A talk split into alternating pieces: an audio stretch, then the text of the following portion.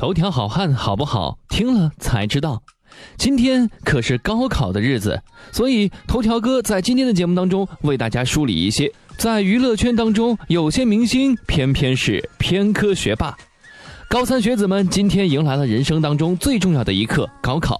几乎每一个人都要经历高考。如今在娱乐圈叱咤风云的明星们也是一样。但你知道他们当中其实很多人都曾是偏科学霸吗？其实，在北电担任老师的黄磊曾经是数理化的高手。初中升高中的考试当中，黄磊的强项化学得到了满分，数学也只差一分就可以满分。高中时，他的数学考试成绩基本上都在九十分以上，化学考试成绩更是常拿一百分。但是文理分科的时候，父亲认为学文更有发展，而且考表演的话，文化课的分数低呢，还可以有些退路，才与班主任联手把黄磊忽悠进了文科班，才有了今天的黄小厨。江一燕演戏作风大胆独立，许多观众都惊呼她形似章子怡，神似徐静蕾。学生时代的他也是做事扎实，内心坚韧不拔。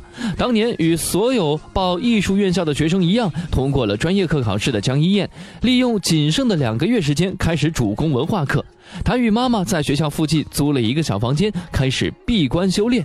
由于对文化知识的如饥似渴，江一燕经常在书桌前不知不觉读书到天亮。那段时间的刻苦学习，不仅丰富了知识量，也使得江一燕取得了北京舞蹈学院附中高考文化课历史最高分的成绩。苏醒雅思竟然考了八点五分。当年在海外读书的苏醒，因为参加湖南卫视的《快乐男声》而一举成名。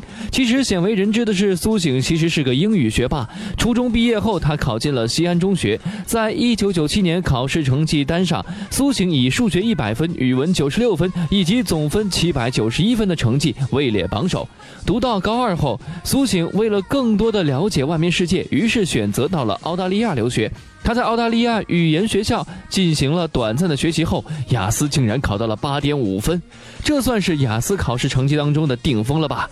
后来在参加武林大会的时候，他又用粤语游刃有余地跟港星聊天，让粉丝不由得感叹他丰富的语言能力。李亚鹏文科高考五百多分，李亚鹏则属于文科特别好，本来他打算上一所普通的高等院校。但是人算不如天算，最后还是成为了中戏的一员。当时他报考中戏的时候，还闹了一个笑话。老师问他懂不懂五线谱，李亚鹏爽快地说会。老师坐到钢琴前准备为他伴奏，李亚鹏赶紧改口，算了，我还是清唱吧。可能是他的率性让老师觉得很特别，就问：那你文化课多少分呢？你这样调皮的孩子，最多三百分吧。李亚鹏扔下了一句话：我五百多分。话音未落，转身就走了。结果，由于率真的性格，李亚鹏竟然被中戏录取了。其实提到了学霸，不得不提高晓松。高晓松曾在节目上回忆高考经历，讲了这么一段故事。高考数学那天早起找不着准考证，八点找到三百三十一路已经没车了，在城府路来了一辆陌生叔叔的自行车，说借一下去高考。叔叔慷慨借我，狂蹬到考场，已经迟到二十分钟。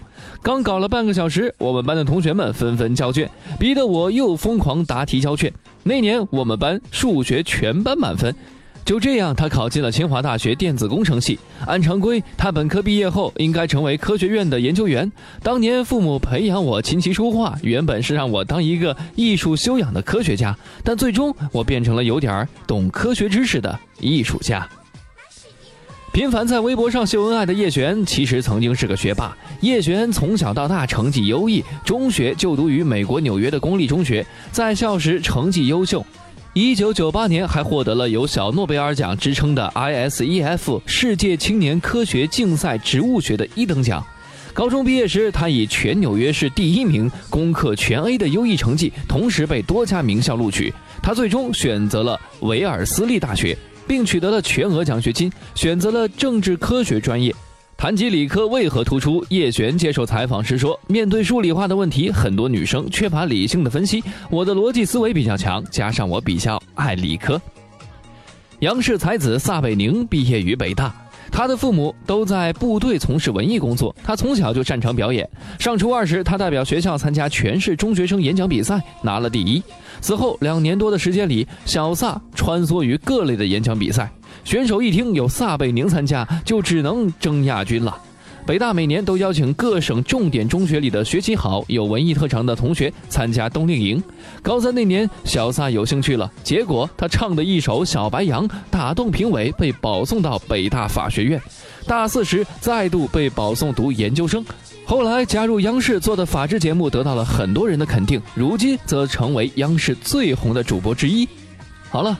既然今天是高考，那么在这里，头条哥也要祝愿全天下的学子们在高考当中考试顺利，考出好成绩。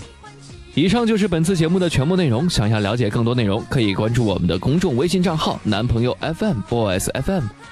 我们下期节目再见。